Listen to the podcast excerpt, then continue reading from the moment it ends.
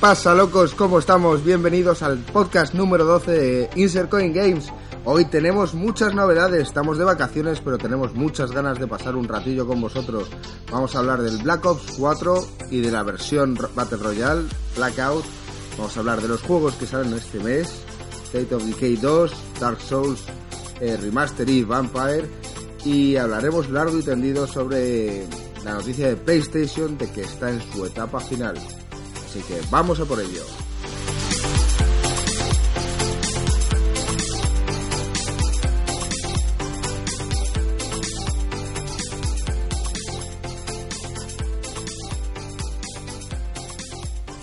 ¿Qué pasa chicos? ¿Cómo estamos? ¿Cómo estamos, Marco? Pues muy bien, tío, por fin estamos juntos en una sala, así que bien, bien. A ver, os veo los caretos y os veo en persona. Joder, si es verdad, ¿tú qué tal, Joaquín? Yo estoy encantado, un poquito cansado porque es lo que tiene las vacaciones, que hasta los últimos días no se llega a descansar si a uno le da mucho a la fiesta, pero esperemos que el podcast esté a la altura. Trabajamos eh, incluso en vacaciones, Joaquín, tío. Sí, de hecho, es, lo estaba pensando, es un, un poco aquí obligación estar de vacaciones y tener que sacar un hueco para un ratillo para vosotros, ¿eh?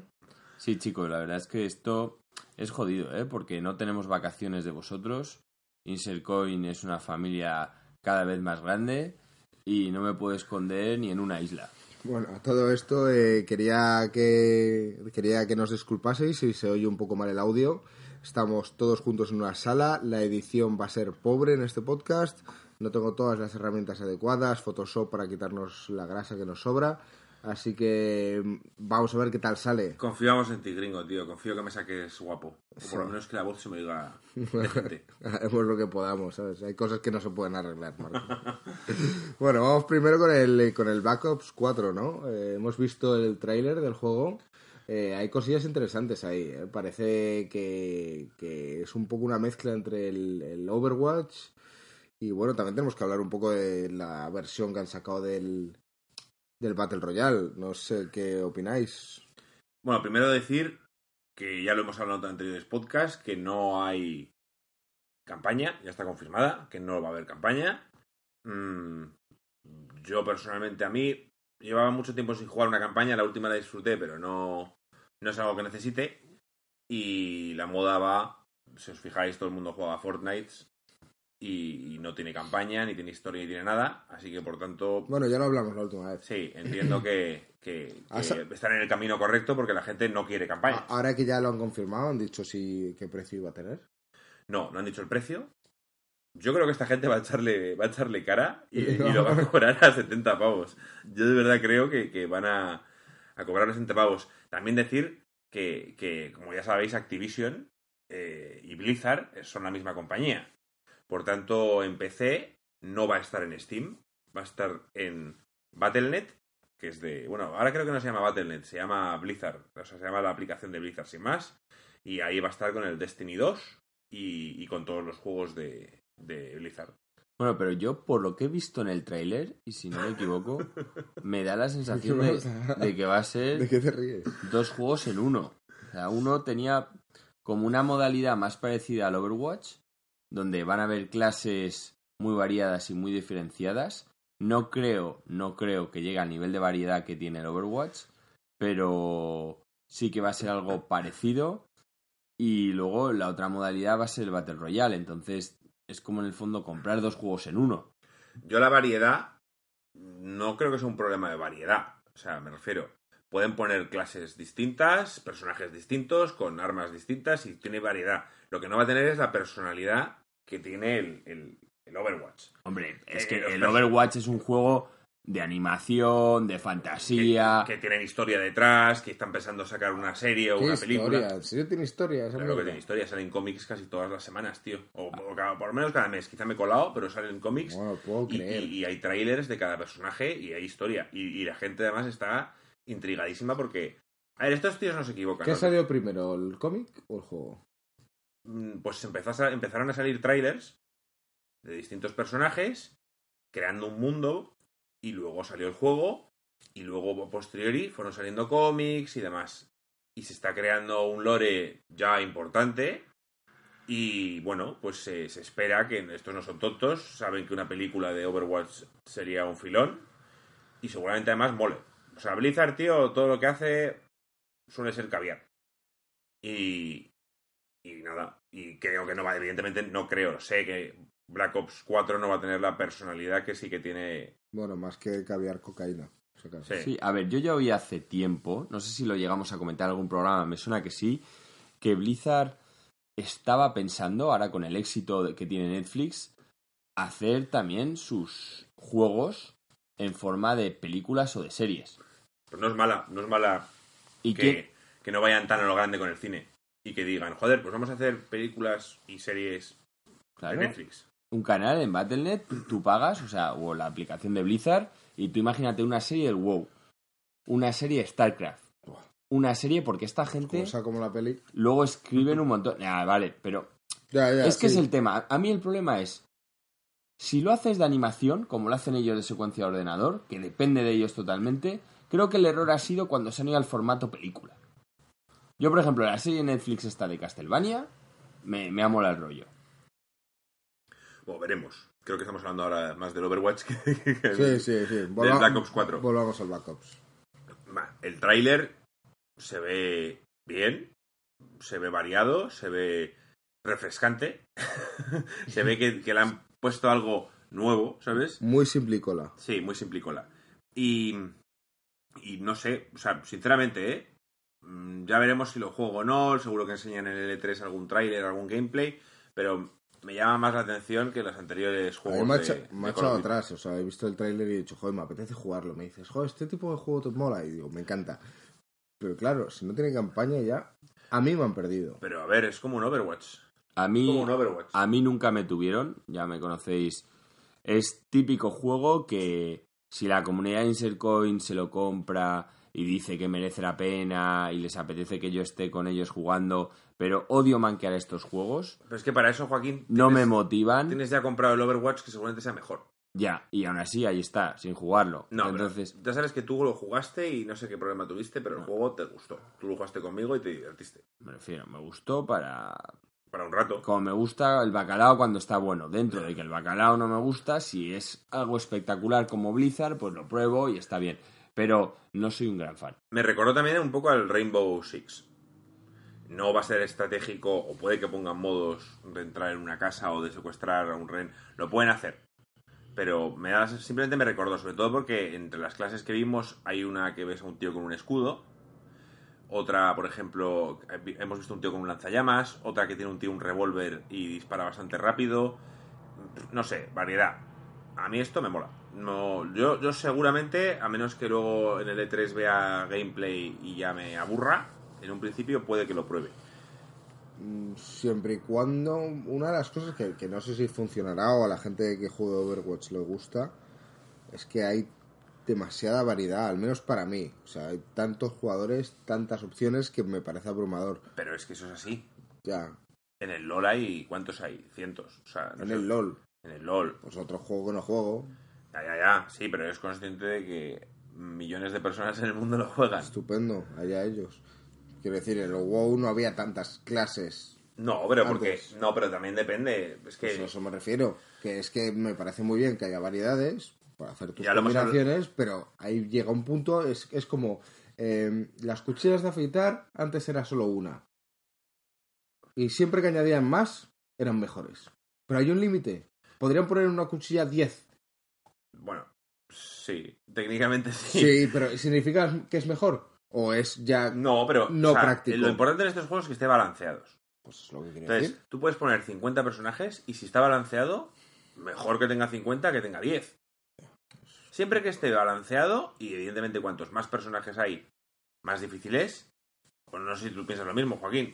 Sí, yo, yo estoy totalmente a favor de la variedad. Me refiero, uno de los éxitos del LOL es la variedad que tiene a la hora de hacer estrategias, cómo nuevos equipos inventan nuevas formas de atacar con los héroes. Y lo bueno que tienes que en, parte- en partidas serias del LOL no puedes repetir héroe, luego te tienes que amoldar, no puedes saber usar solo uno. Y creo que ahí radica el éxito de estos juegos. Digo, aunque a ti no te guste, me refiero, son personajes, es que no es como el WoW. O sea, aprender una clase en el WoW tiene un proceso muy amplio, porque tienes muchas habilidades. Aquí estamos hablando de que cada personaje tenía, creo que, dos habilidades especiales y un UTI. Sí. O tres habilidades especiales No, y, inútil. y luego lo bueno que tenían, y que supongo que quizá también lo hacen en el Black Ops, es que hay gente que no se le da bien apuntar. No, hay gente que no tiene necesariamente que ser el mejor apuntando, pues decir, pues yo soy healer. Si es una persona estratégica, pues puedes curar, puedes mantenerte una distancia, saber cuándo entrar, saber cuándo alejarte, y añade bastante más. Vale, vale, sí me parece estupendo. Pero que es como si metemos a Joaquín a opinar en un debate del FIFA. Pues poco No, no, Joaquín, Joaquín es el experto de estrategia. Y siempre que un juego tenga algo, un componente estratégico, pues. por lo menos gana. O sea, odio los first person shooters, pero si le añades algo que le hace distinto al simple hecho de que el tío con el gatillo más rápido gane, Claro. es un gatillazo, ¿no? Eh, pues yo lo agradezco. Yo Independientemente de que me cueste mucho jugar esos juegos. Yo siempre dije que Joaquín hubiera disfrutado mucho del Rainbow Six si supiera apuntar. O sea, si fuera una persona que se considera hábil apuntando. Pero es un juego súper estratégico. O sea, tienes que entrar en una habitación, hay X personas, hay X entradas, puedes ah, tener tácticas de decir, vale, pues venga, tú por la ventana izquierda, pon aquí el C4, hacemos que entramos por ahí, pero luego vamos por el otro lado. O sea, hay, hay locuras, gente hace locuras este juego. Y si, yo estoy seguro que si Joaquín se sintiera cómodo con el, el apuntar, tú solo jugarías. Sí, no jugaste pero- a los antiguos pero es que SWATs, no, no estoy- esos... No, no, no estoy cómodo. Eso sé los que dices que jugaste hace tiempo en PC. Y no creo que vaya a estarlo. Es que son juegos que requieren ya mucho tiempo, requieren entrenamiento. Yo ya tuve una época que jugué un Call of Duty contigo, que de hecho en bases yo era bastante bueno porque había un componente táctico, solía quedar casi siempre segundo. Oh, como el Destiny. Y, y es que me di cuenta, gringo, que lo dejabas unas semanas, volvías a jugar y era un drama. Entonces, paso, tío. O sea, me refiero, es que Estos juegos son así. más que un juego parece un gimnasio. Y, y no me gusta. O sea, porque yo soy una persona que, pues bueno, ahora tengo la suerte de que puedo probar más de un juego y es como limitarte a una serie cuando puedes ver muchas. Pues prefiero ver muchas. Pues eso, vamos a ver, es como un gimnasio, tú lo has dicho muy claro. O sea, todos los juegos multiplayer competitivos son así. Y- Dejas de jugar y pierdes el músculo. Y son personas, las personas que juegan estos juegos se dedican casi exclusivamente a estos juegos. Sí, puede haber el típico tío que se le da bien pues, el Overwatch, el Rainbow Six y, eh, y este nuevo, el Black Ops. Pues sí, pues se puedes jugar a esos tres. Pero mm, no suelen salir de ahí. Ya, pero yo lo que digo es que, por ejemplo, los FPS pierdes más rápido que, por ejemplo, en el LOL. O sea, tú en el LOL juegas un poco cada semana y más o menos mantienes tu nivel. Pero en el otro no, tío. En el otro los reflejos, tal, es, es agotador. Se pierde muchísimo, tío. Muchísimo. ¿Qué más hemos visto en el trailer? Bueno, he visto que esto siempre pasa en los, en los Call of pero va a 60 frames. Eso se, se notaba en el mismo trailer, se veía. Y, y nada. Y que sale en octubre, me parece. Sí. Están todos evitando. Es el único que se ha atrevido a, en un franjo de dos semanas, una franja de dos semanas, acercarse al Red Dead Redemption siendo tan distintos, pues seguramente la gente que compra un Red Dead no son los mismos que compran un Call of Duty. Pero el Red Dead Redemption ha generado un vacío a su alrededor de dos semanas atrás y dos semanas delante. O sea, casi un mes, el cual prácticamente no va a salir ningún juego, salvo el Red Dead, y yo creo yo hasta lo agradezco, porque así nos centramos en él. No me parece mala táctica. No, Quiero es decir, que si siempre- fuese competencia no lo haría. No, siempre que Rockstar saca un juego, todos como que se apartan. A ver, si el Red Dead tiene un modo Battle Royale y se lo han currado, me parece que el Black Ops lo va a tener difícil. Vamos con eh, Blackout, que es el, La versión de Battle Royale del, del Black Ops. Eh, según dicen, van a tener un mapa mm, el más grande de todos los eh, Black Ops. Pues eso es lo que yo he entendido y Marco también. Eh, creo que Joaquín Yo he ha entendido porque ellos decían que también juegan al Battle Royale. A mí me han dado a entender que van a hacer el mapa más grande de los Battle Royale que hay hasta ahora. A ver, tiene sentido lo que dice Joaquín por un lado, porque evidentemente va a ser el mapa más grande de los, de los Call of Duty, porque es el primero que va a meter a tanta gente. No han dicho cuánta gente va a entrar. Asumimos que 100, seguro. Pues no sé, ¿eh? es que esto es un primera persona. Y, y siendo un primera persona, a menos como no han enseñado jugabilidad, siendo en primera persona, ya de por sí la vista te, te- te dificulta mucho las limitas, cosas. ya. no puedes mirar detrás tuyo mientras andas hacia adelante, cosa que en el Fortnite sí que puedes hacer o en el PUBG. Eh, y entonces, tantas personas en un mapa quizá hace que, que nada más empezar Pierdas. pierdas. Que, que también pasa en el Fortnite, pero aquí con más motivo. Ya. Y entonces, pues no sé si. A ver, lo importante es que a mí el, el número de personas que haya me da un poco igual. Siempre y cuando pues el mapa esté acorde a los personajes que hay. Que no sea demasiado hay, grande y que como- esté y que, y que la experiencia esté, pues eso, Balanceada. balanceada y que dure lo que dura una pelea Battle Royale, 20 minutos, etcétera. Me mola, me mola la idea que di- dicen que puedes utilizar, pues andar a nivel ter- terrestre, vamos, eh, aéreo y en coches, ¿no? Eso es un poco como el PUBG. El PUBG, a diferencia del Fortnite, no hay vehículos. Hay construcción, pero no hay vehículos. Y en el PUBG hay vehículos que yo sepa, no hay. Pero no hay helicópteros, no hay No. aéreos. Ah, bueno, aéreo hay el que te, de- que te lanza, pero no hay otra. No, eso no puedes manejar un helicóptero, que aquí parecía que sí. Sí, daba la sensación de que. Bueno, ellos han dicho que, hay, que puedes ir por tierra, mar y aire. Entonces, pues. eh, no sé, me llama, me llama la atención. Eh, es un tráiler, le han puesto una voz, el tío, el narrador tenía buena voz. mm, mostraba ahí interés, tío, no sé, me gustaba. Un tío Había- como tú. Sí, había bastante. O sea, me apetece verlo. Luego ya veremos si lo, si lo juego o no, pero me llama la atención. Mm, Sí. Joaquín, tío, es fan de los Battle Royale, aunque no los juegue, pero, pero le encanta la idea. Sí, la idea me parece estupenda. Me refiero, ya hicieron está basada en la película japonesa Battle Royale y es lógico, al final, cuando tú fuerzas a la gente a hacer una acción es que es lo divertido. Es, es esa tensión. Yo ya siempre dije que el primer Battle Royale yo lo viví en el Bomberman. En la pirámide esa, cuando empezaba a subir el agua, era súper divertido. Y éramos solo cuatro jugadores. Me refiero, cuando fuerzas a la gente a unirse a algo, a mí me mola. Porque ya es, eh, quitas un poco el campeo, pones una presión. ¿Te imaginas hacer un, un Battle Royale, pero en vez de hacerlo PvP, hacerlo PvE? O sea, meter a 100 personas en un mapa y que de un modo tengas que coordinarte con todos ellos para una acción común. Eso es imposible. O sea, ¿Verías un juego así? ¿Lo verías viable? mm, es que Son como raids, pero imagínate, con acciones, cada vez que se hacen, se resetean. Es que ahí hay, hay un problema con la dificultad, gringo. Tú le puedes coger y hacer una dificultad muy fácil, de manera que cuando se te metan 100, que no va a pasar, pero que de los 100 haya 60 que se coordinen bien, lo van a tirar fácilmente, o ponen una dificultad difícil, entonces todos los casual no van a tener A nada ver, que hacer. el WoW lo hizo bien. Acordaos del mapa grande Alterac Valley, me parece que era, que combinaba PvP y PvE. Había una serie de bosses Sí. que había que ir matando en orden, y entonces había un momento en el que ya todo el mundo sabía lo que tenía que hacer. Ibas cortando resources, sí. Sí, y lo ibas, ibas como bajando la colina, ¿te acuerdas? Sí, Ibas sí, sí, bajando. sí. Pues, Sí, todo cuadradísimo. pues eh, no es un Battle Royale, pero bueno, es una experiencia PvE, PvE, coordinación. PvP grande Sí. y está bien. Sí. Eh, pues, Yo, eh, te- yo tengo un vídeo subido en YouTube sí. con, una, con un clan en el que le tirábamos a los otros en 7 minutos. Pues ahora no recuerdo cuánto se tarda normalmente, pero pinta bien. Sí, sí, aún está A mí me gustan los juegos, estos nuevos, uno que, que fue terrible, no el juego, sino sino eh, las ventas y, y- y lo destrozó el- el- los DLCs, pero el juego Evolve, ¿tú te acuerdas de ese juego, Joaquín? Sí, era uno que eran marines contra aliens y O los sea, la idea era, la idea era, son cinco jugadores, cuatro van en un equipo que son unos marines y otro es un monstruo gigantesco.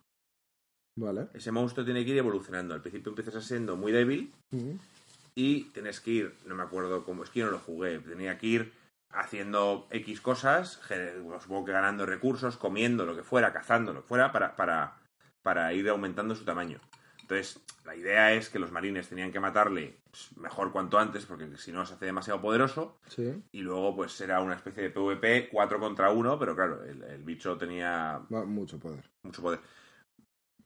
Se pueden hacer cosas. Pues puedes hacer cosas de esas a gran escala. Y, y no sé. mm, Bueno, so- solo lo soltaba como, yo que sé, me ha venido a la cabeza y digo, podría ser interesante. Sí, no, tampoco. Es que como no han enseñado tanto del Black Ops, salvo cosas que ya prácticamente sabíamos, Ya. Eh, no, bueno, pues nos, nos divagamos un poco porque si no eh, hablamos de esto en cinco minutos. También decir que no hemos comentado que, que el modo zombie, ¿Qué es el modo zombie? ¿Qué es esa mierda? Pues a ver, el, eh, el modo horda, ¿sabes lo que es? Un juego, el modo horda es eh, cuatro personas, o bueno, no digo que sea cuatro, pero un grupo de jugadores contra un entorno PV. En este caso, zombies. Eso es lo de como el State of Decay. No, no tenía que ver. No, ¿cuál? ¿Sí? Sí, o sea, eh, ¿tú, has- ¿tú has jugado Gears of War? Sí. Sí, y hay un modo en el cual no paran de salir oleadas de enemigos. Exacto, se Sí. suele llamar oleadas. Sí, y, y tú tienes que defenderlo. Y cada vez son más difíciles y tal. Pues es este modo. Vale. Y, y, eh, la gente le gusta y en el pasado suelen, suelen ser muy distintos al juego original. O sea, tú veías... eh, es que pues, no, no he jugado ninguno y por eso no voy a acordarme, pero había uno en el que sería el Black Ops 3, no sé, o, o incluso antes, y el modo zombie no tenía nada que ver, era como en otra época y, y manejabas como a, a distintos presidentes de naciones, cada uno era, uno era Kennedy, otro no sé qué, y estaban encerrados en un cuarto y tenían que ir consiguiendo armas y quitando, matando a las oleadas de zombies. No sé, a mí no, me, no es algo que me mate, pero hay mucha gente que le gusta. Ya, ya. Ah, pues, Hay mucha gente que le gusta. Mi pregunta es, ¿esto se va a vender a 70 euros? ¿O creéis que van a, a- a, por ejemplo, vender el juego en 40, lo que es el multiplayer y el modo zombie, y creéis que el, eh, que el modo Battle Royale va a ser gratuito? ¿O creéis que todo va a ir en un paquete Yo creo que va a ir todo en un paquete. a 70 euros? Mm, no sé si a 70 o igual sale a 50. Pero por un lado me parece que bajar de 50 lo van a considerar como que están restando valor a su nombre, a una IP de renombre. Entonces no creo que lo vayan a bajar de ahí. Creo que el Fornite ya está como gratuito. De low cost tenemos el... ¿Cómo se llama? El, el famoso joder, ¿cómo se llama, coño? El famoso este, está el Fornite y el otro, El PUBG. PUBG. el PUBG, en plan low cost, y este se va a mantener como un triple A, high, eh, high quality, que si lo quieres jugar bien, pues lo pagas. Yo opino que también vendrá en un modo pack y no creo que cueste 50, creo que costará 30 euros. Pues yo creo que va a ser un 70 euros en todo. Muy bien.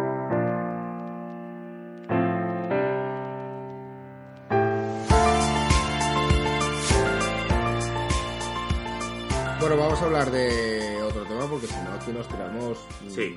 horas y solo hemos hablado de un tema súper vago. Vamos a averiguar que, o hablar un poquillo sobre los, los juegos que salen este mes. Que creo que salen tres. Eh, bueno, vamos a ir uno a uno. Bueno, salen más, pero en Pero este tres caso, tres que queremos hablar de ellos. Mm, sí. Eh, dos de ellos, tendría que mirar la fecha, creo que salen los dos el mismo día, o, o están a días de diferencia. Que ¿No has el- hecho los deberes? No, estamos de vacaciones, gringo, tío. No puedes pedirle todo. No puedes sí. todo. Pero aquí estamos trabajando, ¿eh? Sí, sí, aquí estamos, tío. A tope. Vale. Eh, hablamos primero del... Sé que el Dark Souls Remaster sale el 25 de mayo.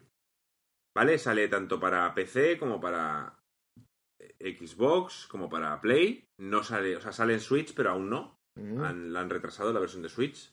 Vale. Y bueno, pues Dark Souls 1, yo lo tengo, lo tengo en PlayStation 3, pero fue una época en la que ni a mí ni a Joaquín nos gustó. O sea, yo lo probé porque había mucho revuelo a su alrededor, lo jugué, no entendía la diversión de un juego tan difícil y simplemente lo, lo abandoné. Lo dejaste. Yo no me enganché al, al Dark Souls, o bueno, a, a los juegos de From Software hasta el Bloodborne. Y luego salió el Dark Souls 3, me gustó muchísimo, y yo me quedé ahí. Joaquín fue más allá y jugó al Dark Souls 2, aparte del de, del Bloodborne y del 3. Juega al Bloodborne con al Dark Souls 2 con todas las expansiones, también juega la expansión del Bloodborne y al Dark Souls 3 con todas las expansiones. Entonces, Joaquín, ¿vas a jugar al remaster del Dark Souls 1? Creo que de primeras no, es que no me corre prisa, me refiero.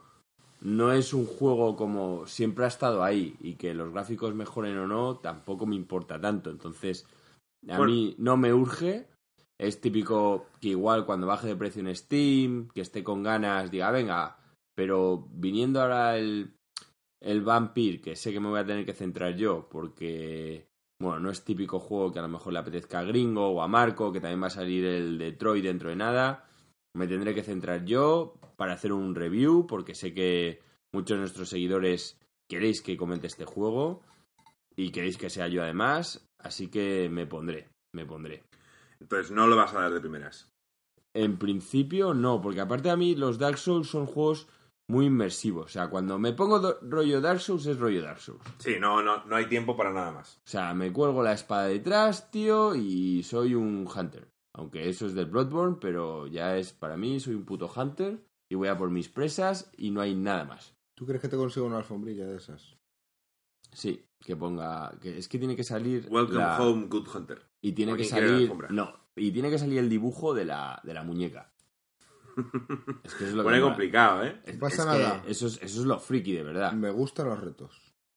Yo, Dark Souls, como Joaquín, no tengo prisa por jugarlo, pero me apetece porque sobre todo, visto que, que existen tres Dark Souls y que es considerado el mejor, pues eh, lo sería, jugarás cuando tengas un hueco. sería una pena no, Mm, pero no, lo no jugarás. jugarlo. Sí, sí, sí, desde luego. Decir que, que va a 60 frames tanto en, bueno, en todas las plataformas. Eh, he visto el vídeo de Digital Foundry, el cual comparan las versiones de, de, de PlayStation 4 y de Xbox One X. Y dicen que no es que la Xbox One X no pueda mover mejor el juego, simplemente que ellos que lo mueven igual. Y ellos dicen que entienden que es un poco de vagueza por parte de From Software de no querer Hacerlo... hacerlo más potente en, en la Xbox One X. Y en PC, según tengo entendido, y aquí me vas a decir vez lo de los deberes, eh, la versión de PC de Dark Souls normal es terrible. Iba fatal, frame rates, problemas, etcétera. Entonces, seguramente la gente agradezca que este funcione como debería. Y de hecho creo que a los que tenían la normal en Steam, esta se la regalan o se Sí, la cobran sí. muy cara, o sea, muy barata sí, sí. o algo así. Pero creo que tienes que tener la, la edición de Prepare to Die. O sea, es una. Era una edición con todo. O sea, es la, la- la edición que comprabas con las expansiones. La edición es...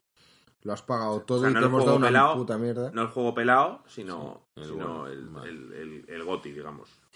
Vale. Eh, otro juego que sale es el State of Decay 2. Eh, tenemos varios suscriptores que son muy, muy fans del 1. Eh, desde aquí un saludo a Capjack, eh, que es muy fan. Marco también lo es. No, decir que eh, me- el 1 lo jugué poco, hay que admitirlo. Vale. Eh, me llamaba mucho la atención el juego y dejé de jugarlo porque había otros juegos y porque por la época me parecía un juego demasiado de supervivencia.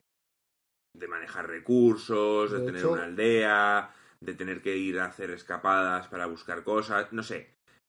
Tenía historia, pero no era muy allá. Y lo que yo dije que me quejaba más era que no tienes un personaje propio. Tienes una comunidad.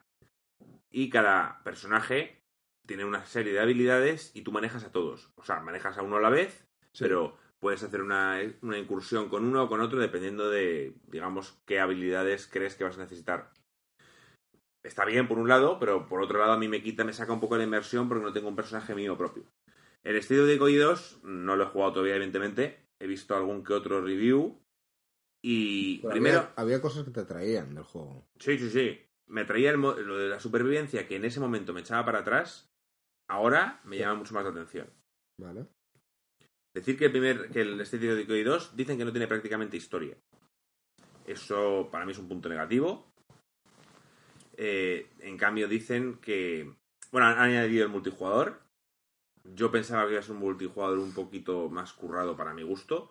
Es un multijugador en el cual una persona es el host, o sea, el dueño de la partida, Sí. y los demás entran, digamos, a echar una mano A su partida. a su partida.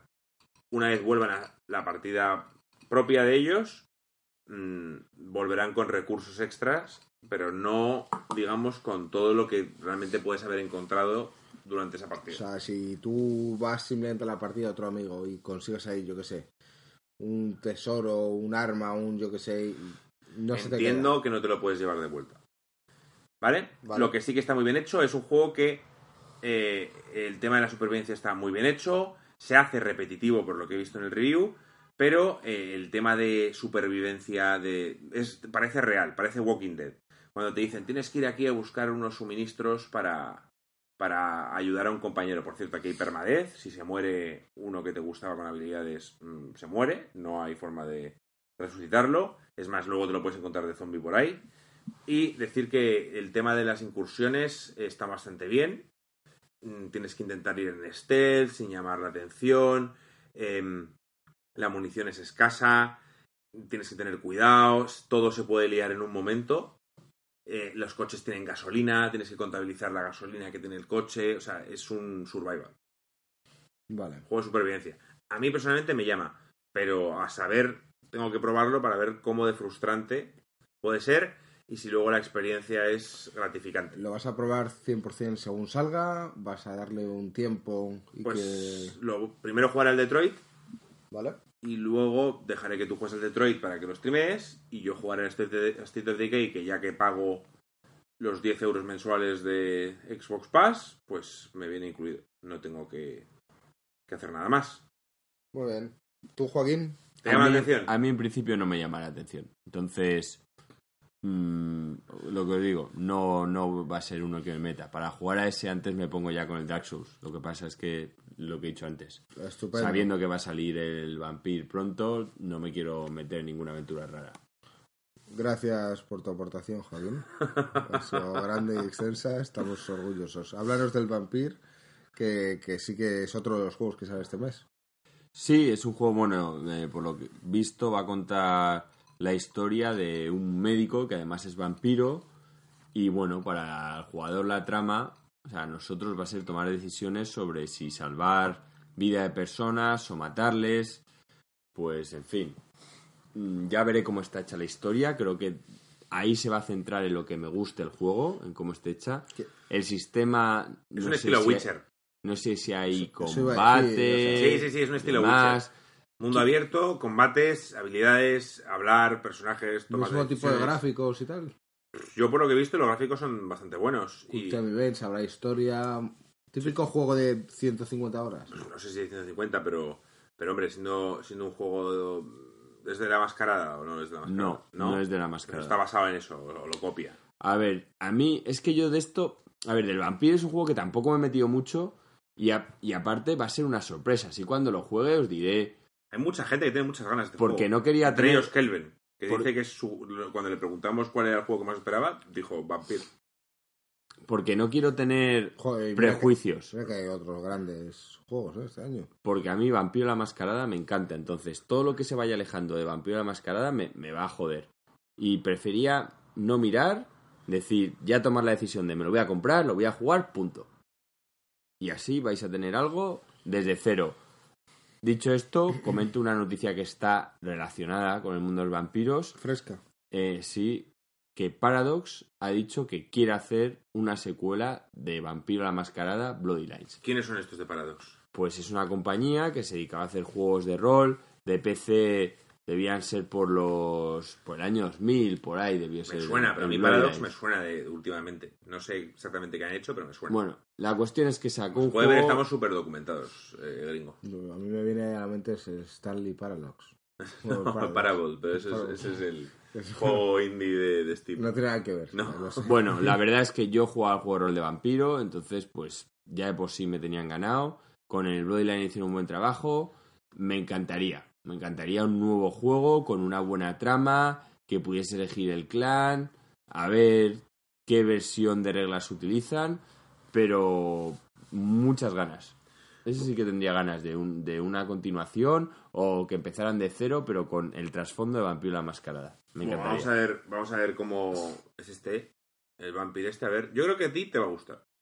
Y si te gusta, tío, lo haremos en un podcast, tío, lo, lo Y lo probaremos. opinamos, claro que sí. Y esperaremos un poco también los comentarios de Kelvin, que yo supongo que cuando salga será el primero de- que lo juegue. Sí, sí, bueno, Kelvin le va a dar duro y va a streamearlo, ya te digo yo, a saco. Bueno, intentaremos ver sus streamings y sacar nuestras propias conclusiones. A los que no lo juguemos, al menos yo no creo que tenga tiempo, pero, pero me veré su opinión.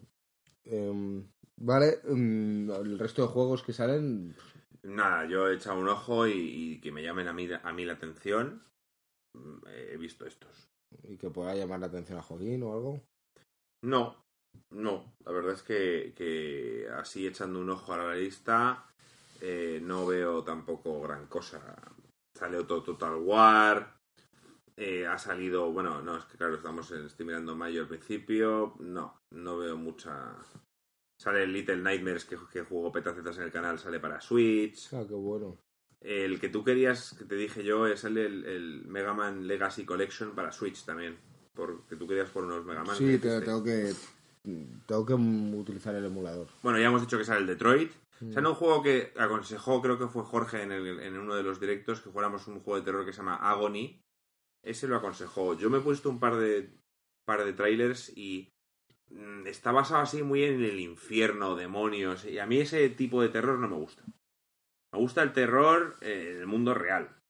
Que sí, que luego tenga fantasmas o tenga lo que sea, pero, pero me gusta que sea en una casa, en, en entornos que conozco.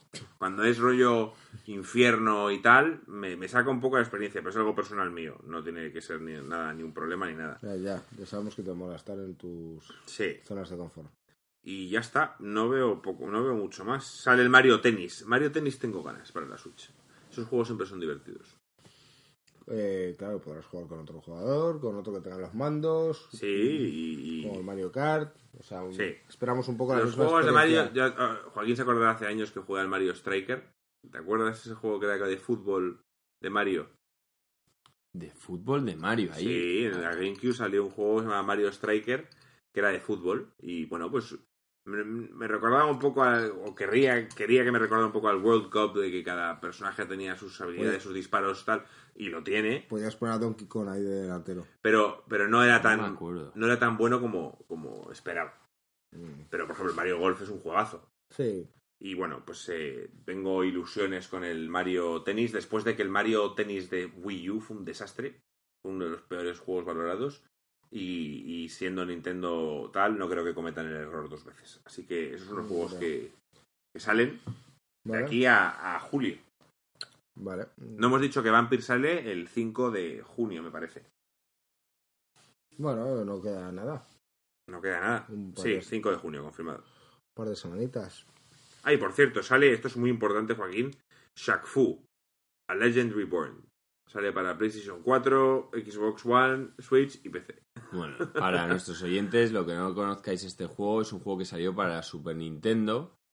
Eh, por entonces, Shaquille O'Neal, bueno, sigue siendo mundialmente conocido, pero entonces, aparte de ser conocido, jugaba. Sí. Y el tío era el puto amo, entre otras cosas, porque era tatanca. O sea, era una mole de más de dos metros, de más de 100 kilos, o sea, es que no había forma de pararle. Y el tío, pues dijo que si podía aplicar esa fuerza y esa técnica al kung fu, se podía hacer un videojuego donde pudiésemos demostrar que Shaquille O'Neal era bueno en todo. Y fue una mierda el juego. Sí, sí, fue una mierda, pero yo qué sé, o sea, más de gente, cuando creo que salió el, el proyecto en Kickstarter y había muchos fans, yo no sé si es por hacer la puta Sí, gracia. sí, sí. o La por- gente, tío, con tal de, de ver a Shaq Fu de nuevo en las consolas, tío, es capaz de dar 5, 10 y 15 y hasta 50 pavos. Entonces, pues, Seguro bueno, que había un premio de 1000 pavos y conoce a Shaquille O'Neal en persona, no sé qué, y gente lo paga. No me extrañaría. Y en fin, Sobre eh, todo los americanos, o sea que... ¿qué deciros de este juego? No os lo compréis, o sea, va a ser una puta mierda, pero yo qué sé, si sois fans de Shaquille O'Neal o os gusta las cosas raras, Pues jugar a juegos de baloncesto. masoquistas, pues no sé, tío. NBA, Sí. 2K, something. Sí, jugaos a- al. Yo qué sé, hay mil juegos de baloncesto y coger a Shaquille O'Neal, viejos, de estos juegos viejos y ya está. Y os quitáis el mono. Eso es, eso es.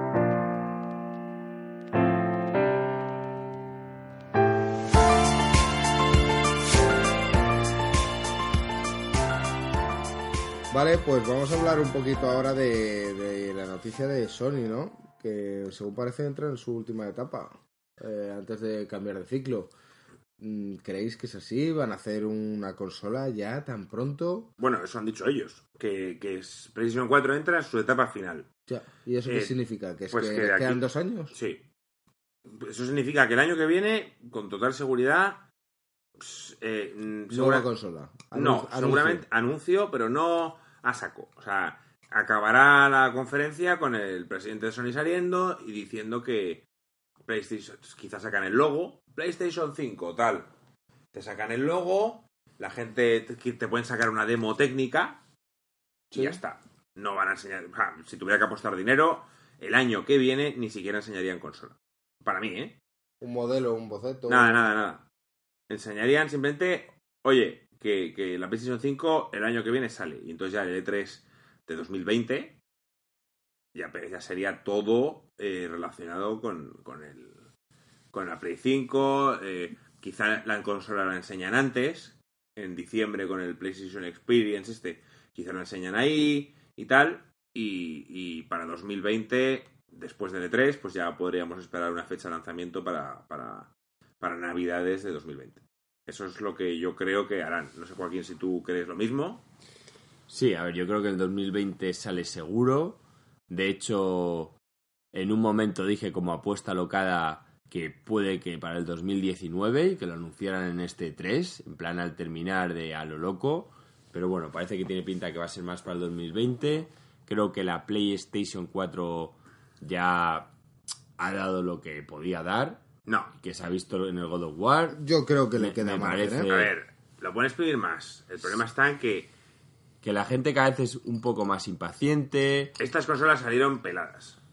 Y, y básicamente yo creo que la PlayStation Pro no ha tenido la aceptación que a lo mejor ellos esperaban, como un poco de consola de transición, y quieren hacer los deberes antes de que Microsoft saque otra consola. O sea, que Microsoft sacará la Xbox One X y luego otra consola antes de que Play sacara la siguiente sería un error No, claro. para mí. Sí, sí. Pero, entonces, a ver, yo no sé si estas compañías hablan o no hablan. Pero lo que está claro es que eh, suelen trabajar de la misma forma y suelen lleva- llevar los mismos tiempos. O sea, desde que se saca la PlayStation 4 ya empiezan a trabajar en la, en la 5, en componentes, en qué va a llevar, etc. Y, y, visto la ventaja que le sacaba PlayStation 4 y visto que la Xbox, mm, la original, estaba bastante pelada, que ya lo, es que los juegos no corrían ni a 1080. Entonces, o corrían a 900, a tal, muchos de ellos. Y iban mucho peor que la Play, pues decidieron, debido a su cagada, sacar la Xbox One X.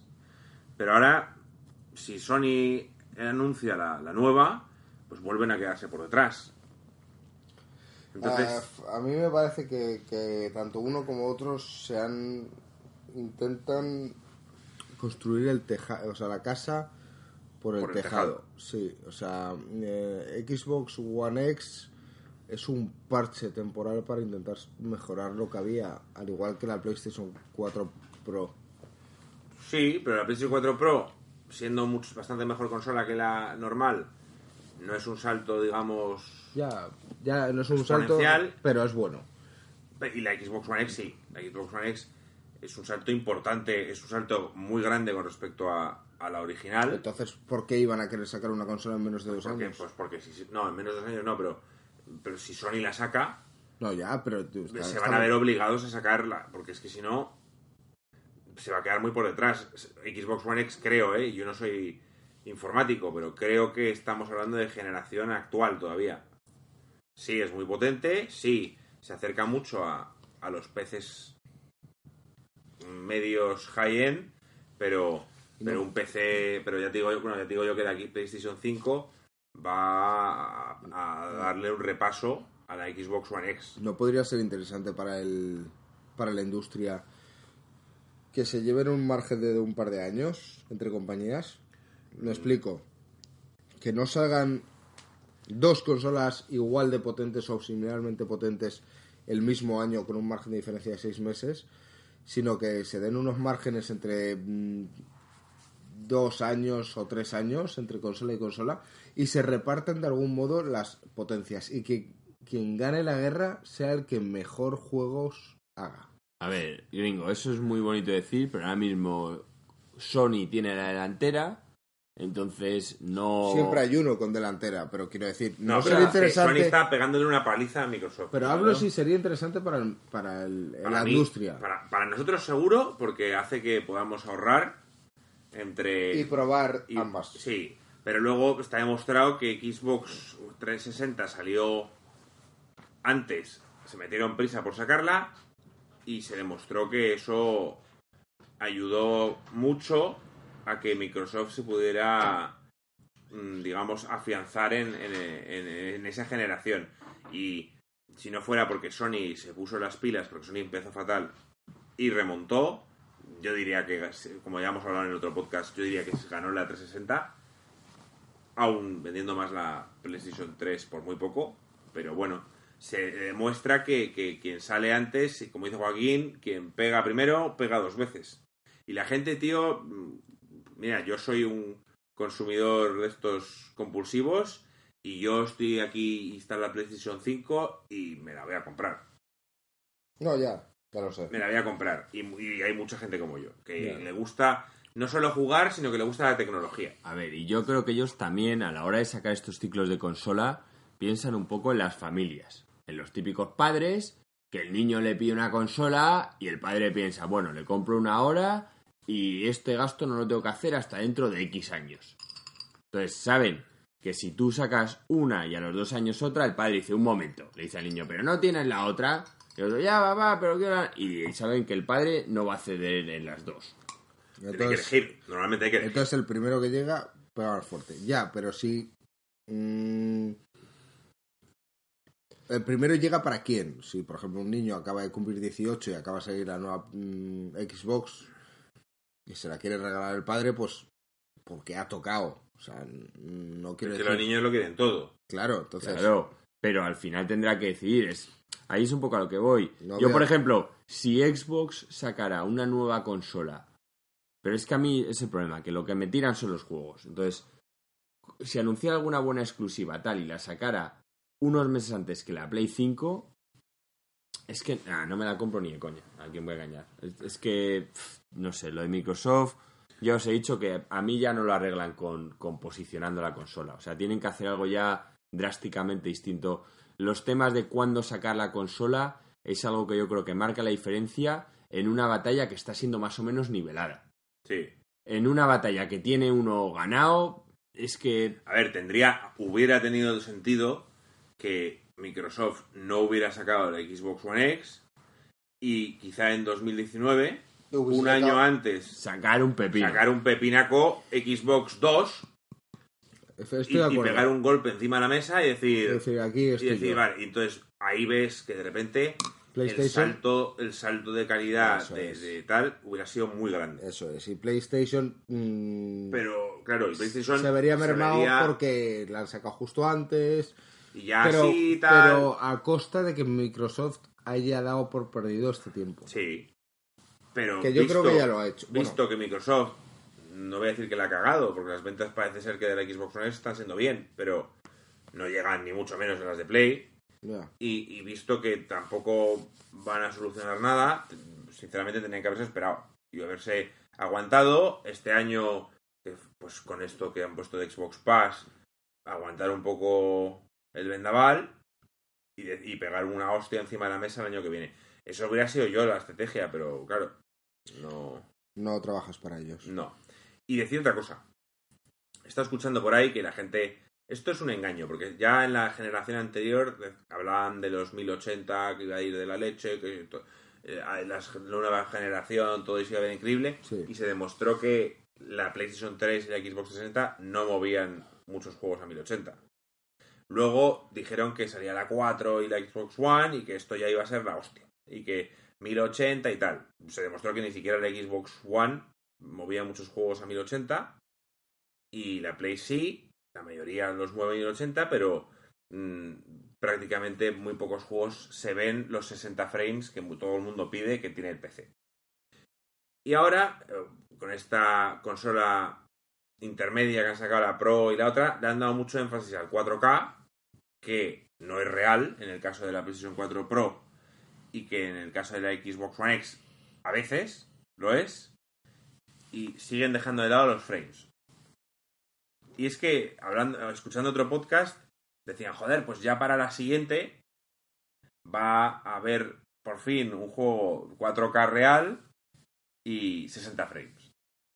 Y es que la opinión que da el tío este del podcast es que no, que vamos a seguir viendo los juegos a 30, porque dice, porque el problema es que inventan nuevas tecnologías de texturas, de, de, iluminación, de no sé qué, y todas esas cosas eh, que añaden, hace que, que, que, el juego, o sea, que el hardware tenga que tirar mucho de eso y tenga que prescindir otra vez de los frames. Bueno, pero una opción que ya, que ya estamos viendo en la PlayStation 4, ¿por qué no dan dos opciones gráficas? En la consola, performance o calidad. Pueden hacerlo, lo pueden hacer. Pero. Y ya, además, como casi todas las consolas están conectadas a internet, ellos mismos recibirían un backup de lo que prefieren los usuarios. Yo al principio estaba muy tentado con el, con el 4K, no sé qué y demás. Y te has dado cuenta de que al no. Al final, prefiero. Me he dado cuenta que del 4K a, mil, a 1080 no hay diferencia. en una tele grande realmente no hay tanta diferencia y los frames, que vaya fluido, sí que se nota un huevo. Claro, pues es que es lo que deberían hacer. Deberían dejarse tanto 4K y centrarse en los frames. En la fluidez, que es lo que tiene el PC. Porque, a ver, vamos a ser sinceros. ¿Cuántas personas tienen un monitor 4K que vale ahora mismo 700, 800 euros? Muy pocas personas. HDR. HDR, además. Muy pocas personas. Y, y entonces la mayor parte de la gente de PC disfruta de esos juegos a 1080, pero a 60 frames, a toda hostia. Y, joder, y tú pregunta por ahí y todo el mundo de PC te va a venir diciendo lo mismo. Dice, aparte que sí, que los juegos son más baratos y que, y que hay mucha más variedad y Steam y todo esto, cuando juegan un juego multiplataforma, eligen PC porque va muchísimo más fluido. Mm. Vale, eh, pues yo no sé si queréis eh, aportar alguna cosilla más o simplemente pasamos a la parte off topic. Mm, ¿Algún otro...? No, yo creo que ya lo hemos comentado, lo del ciclo, pues sí, también estoy de acuerdo con Marco con lo que ha dicho, que quizá Xbox debería esperar a 2019, aunque para mí la batalla la tiene tan perdida que lo que he dicho antes, algo más drástico.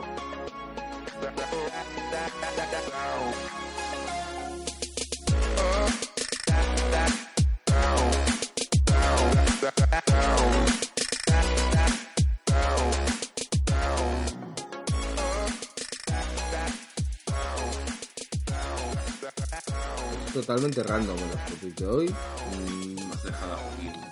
Sí, eh, esto es, es, una de las cosas que solemos hacer aquí en Coin Games, es de vez en cuando improvisar.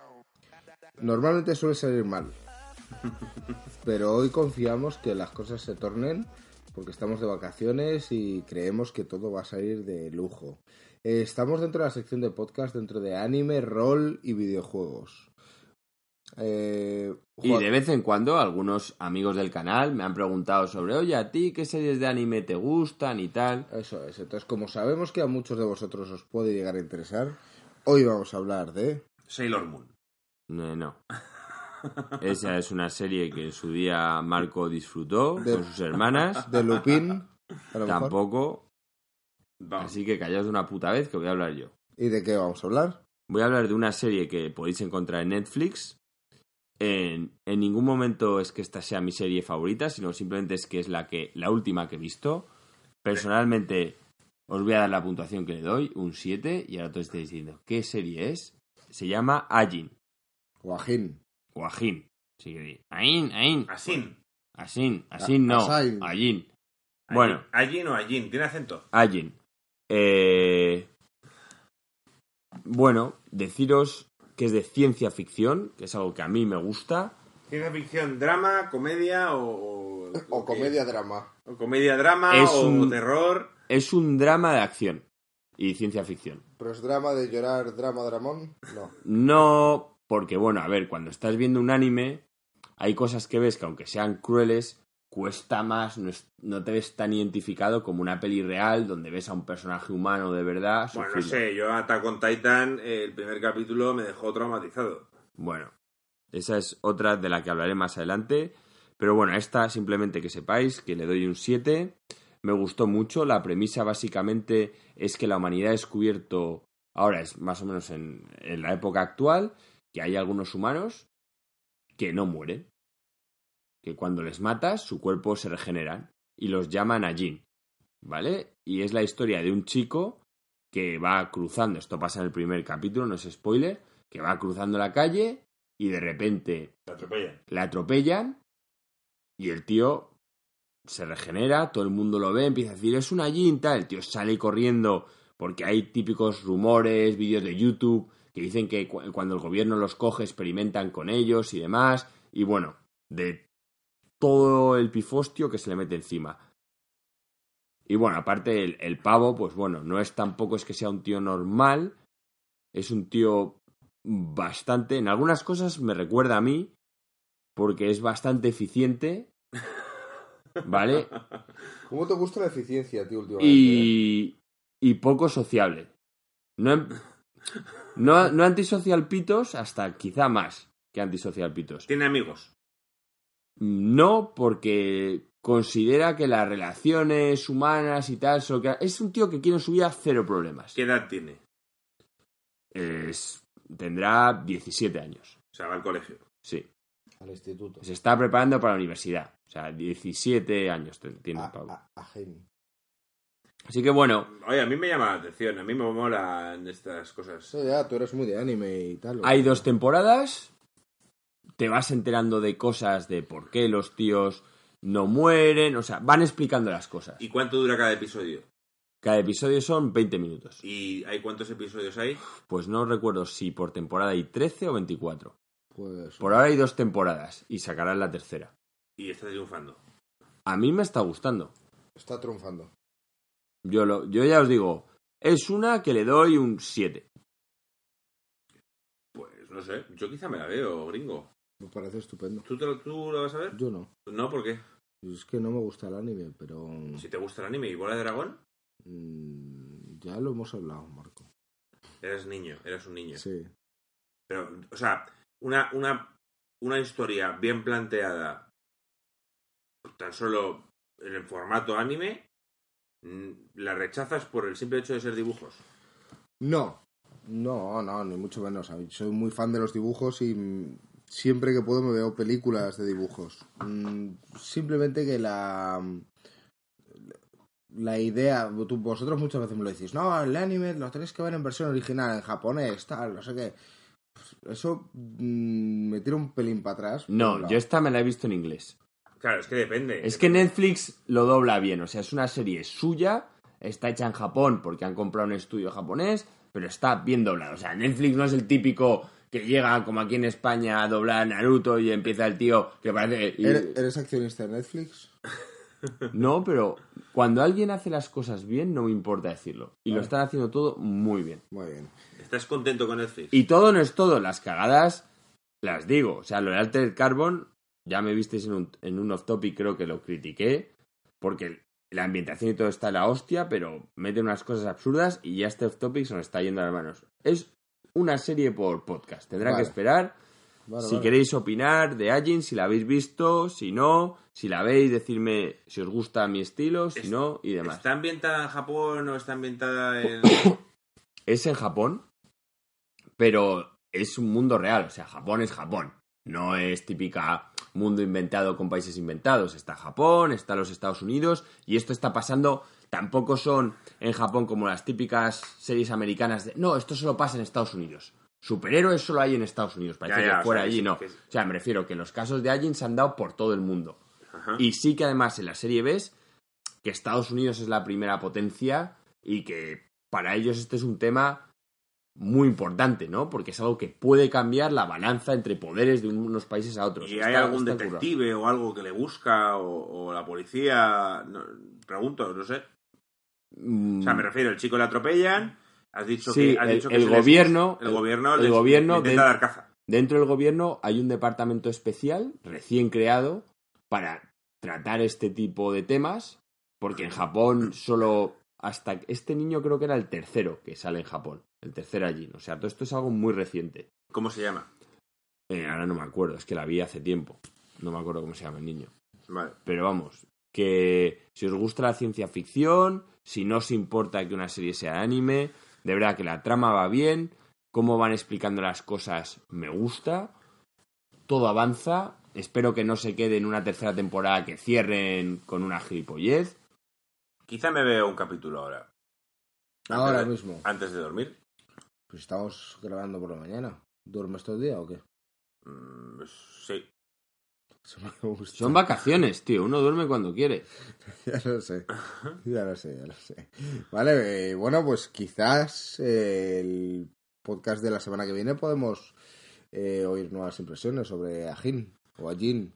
O Sí, Ajin. Asin. Sí, sí, Ajin, se llama Ajin. Allí. En Japón es Ajin y los llaman así. Y bueno, chavales, si os gustan mis recomendaciones, iré haciendo más off topics de anime e incluso si veo que muchos me pedís algo más serio, podré hacer hasta incluso mini podcast concretos de series animes que a mí me gustan y por qué. Vale, genial.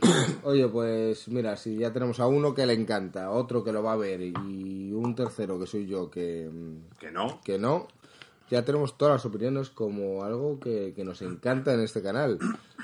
Podéis tener de todo y apoyar al, al locutor que más os guste. Por cierto, eh, comentaste que, que ibas a hablar de Leftovers. ¿Cómo lo llevas?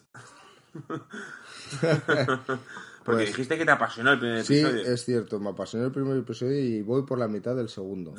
pues vaya, ¿Vale? He de decir- vaya ritmo. No, es que decir, aquí muchos se ríen, jiji, jaja. Nosotros ya me encantaría dedicarme únicamente a esto.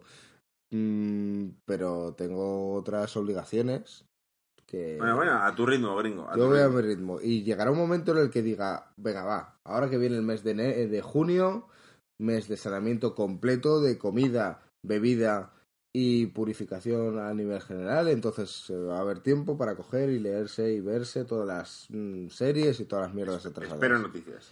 Tendréis noticias de Leftovers y, y ya sé que le has contado el final a, Jo- a Joaquín y, y tal Y eso. aún no quiere verla. Hombre, has contado el final, ¿para qué lo va a querer ver? Bueno, hay, hay cosas que merecen la pena. Vale, vale. Lo que hemos dicho siempre. Lo que importa es el trayecto, no el destino. Así que, bueno, eh, con esto terminamos el podcast número 12. Eh, espero que os haya gustado esta experiencia. Disculparnos si el audio es malo, es lo que hay. Y, y la semana que viene volveremos al formato de toda la vida, cada uno en su casa, sin molestarnos y sin vernos los caretos. Pero Y bueno, Dios en la de todos. y Dios en la de todos. Y mañana a la playita. ¿Por qué? Porque estamos de vacaciones y nos vamos a la playa. ¿Todas mañanas? Sí. Ahí había un par de medusas hoy, ¿eh? Bueno, pues eh, me pondré gafas para, para esquivarlas. Quiero verte con gafas. Venga, va. Eh, chicos, un placer y nos vemos muy pronto. Un abrazo, chao. Venga, un abrazo. Hasta octubre.